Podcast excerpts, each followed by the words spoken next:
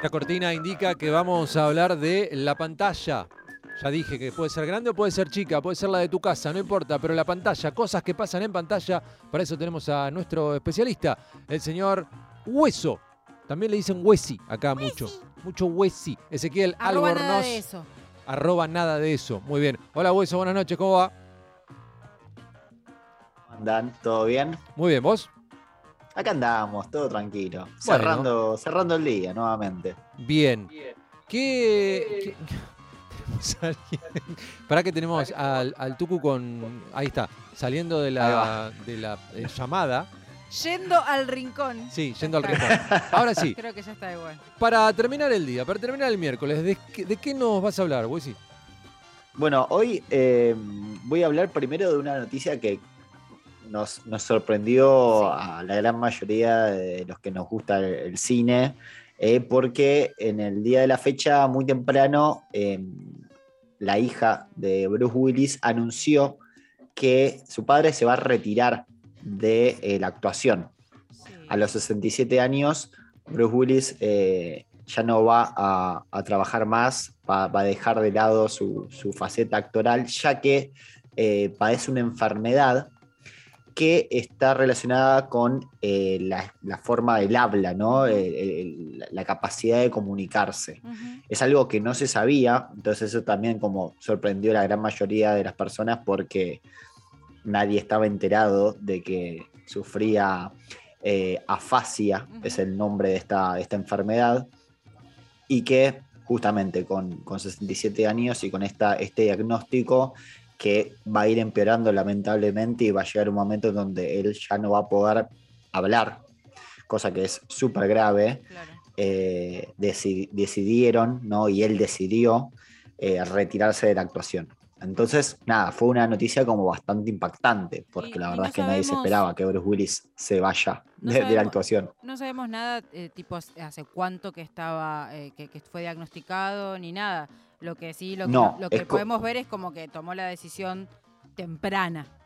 Exactamente, hace muy poco venían eh, haciendo una serie de estudios porque ya, ya empezaba a haber ciertas características y síntomas que preocuparon y hace poco tiempo dijeron que recientemente les dieron el diagnóstico este de afasia, así que como decís, viste, antes de que esto empeore y se complique mucho más, decidió eh, retirarse de la actuación. Entonces me pareció como nada, una noticia como muy, muy impactante Sí. que también, eh, relacionando fechas, acontecimientos, lo que sea, eh, hace unos días eh, Tarantino eh, cumplió años y Tarantino lo dirigió a Bruce Willis en varias, varias cosas y una de las, de las películas más eh, importantes de la cual Bruce Willis fue parte junto con un gran elenco fue Tiempos Violentos.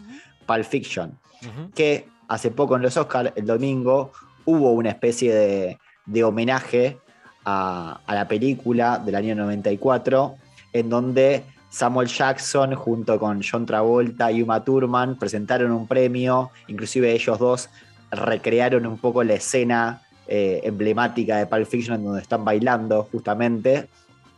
Y eh, la semana pasada se estrenó en nuestros cines Pulp Fiction justamente como homenaje del aniversario Claro. del estreno. Entonces, todo tiene que ver con todo. Yo medio que metí en un, en un globo esto, el cumpleaños de Tarantino, lo que pasó en los Oscars el domingo pasado, que no, la- no fue solamente la cachetada de Will Smith eh, a Chris Rock. Quedó muy opacado lo de Pulp Fiction. Claro. que Quedó todo opacado, Sí. chicas. Realmente quedó todo, Todo. opacado.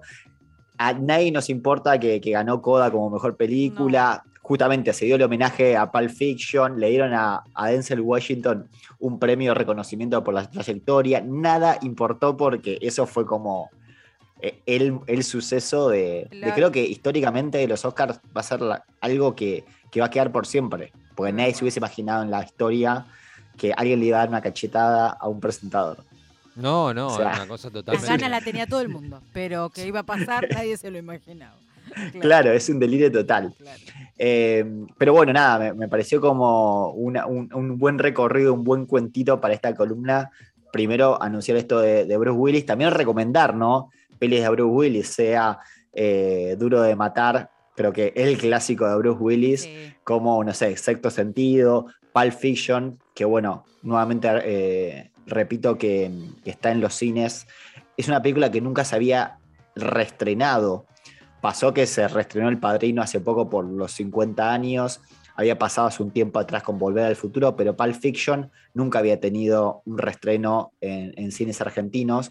Y es de esas películas que si nunca, nunca la viste, tenés que verla porque me parece como ese de, de las 10 películas que marcaron un antes y un después, y sobre todo a comienzo de la década del 90, con todo lo que fue la llegada de Tarantino a, al cine. Él había estrenado dos años antes en el 92 Perros de la Calle, y la forma de narrar los, nombres, Travolta, Uma Thurman, Samuel Jackson, gente muy grosa que participó en esa película, en estas historias que muchos eh, conocimos al principio por, por, el homenaje que hacen en Los Simpson, que hacen justamente una parodia de, de tiempos violentos, eh, y después meterse en ese mundo, creo que es una buena forma de, de, primero conocer el cine de Tarantino y ver a estos actores y actrices en su mejor momento. La verdad es que es de mis películas favoritas, si no es mi película favorita de, de Tarantino. Eh, también como una, una, forma de homenajear. La vi hace tanto que no me acuerdo nada. Hace tanto a las dos. A la, ah, sí. Sí. Uma Thurman se da mucho en un momento. Sí. Todos nos acordamos de eso. Eh, queda como medio así como que.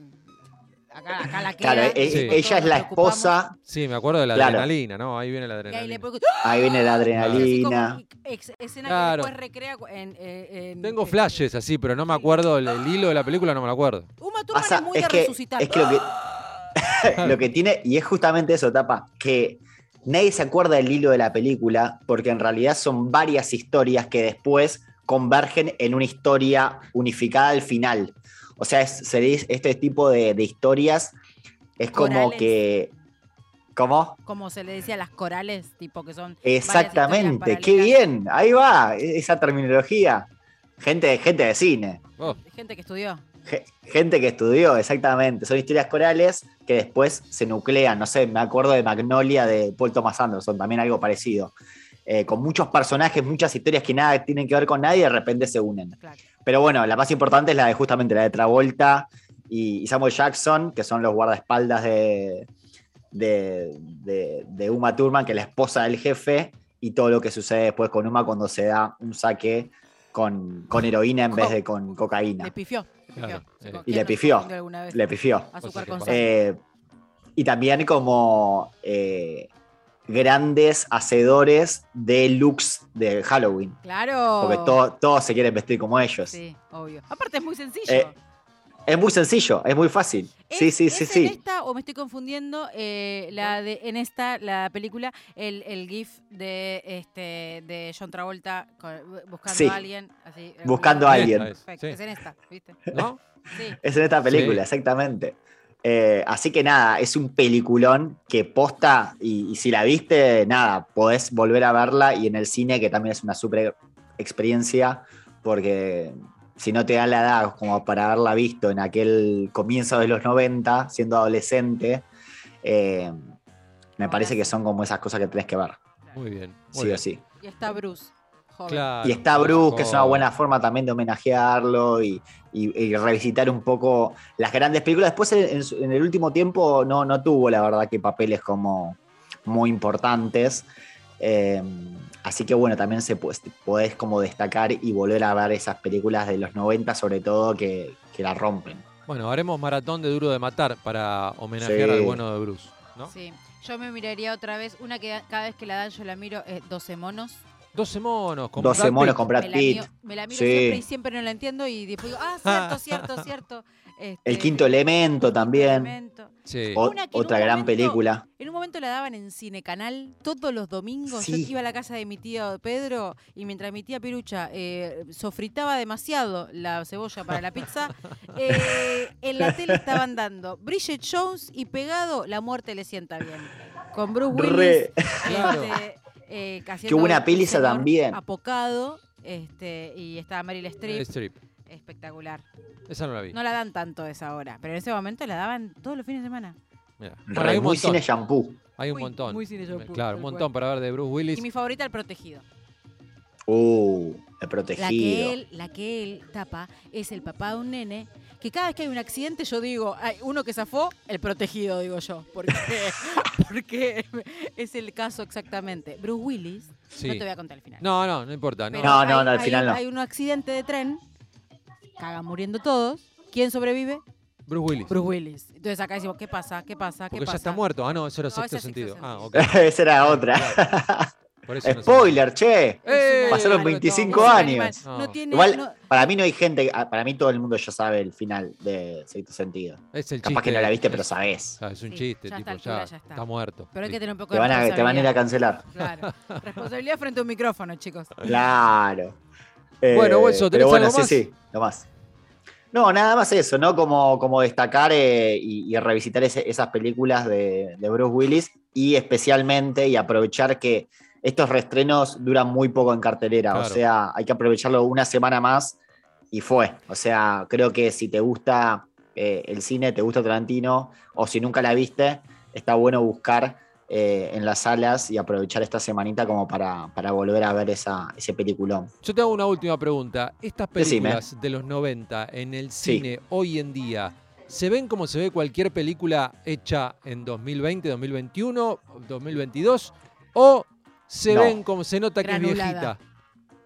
No, para mí eh, están remasterizadas tanto Sí. a nivel imagen como sonido, eh, pero si la comparamos con el estándar de imagen y con las cámaras que se filma hoy en día, es otra No. experiencia. Pero no se va a ver como en VHS, o sea, realmente se ven bien.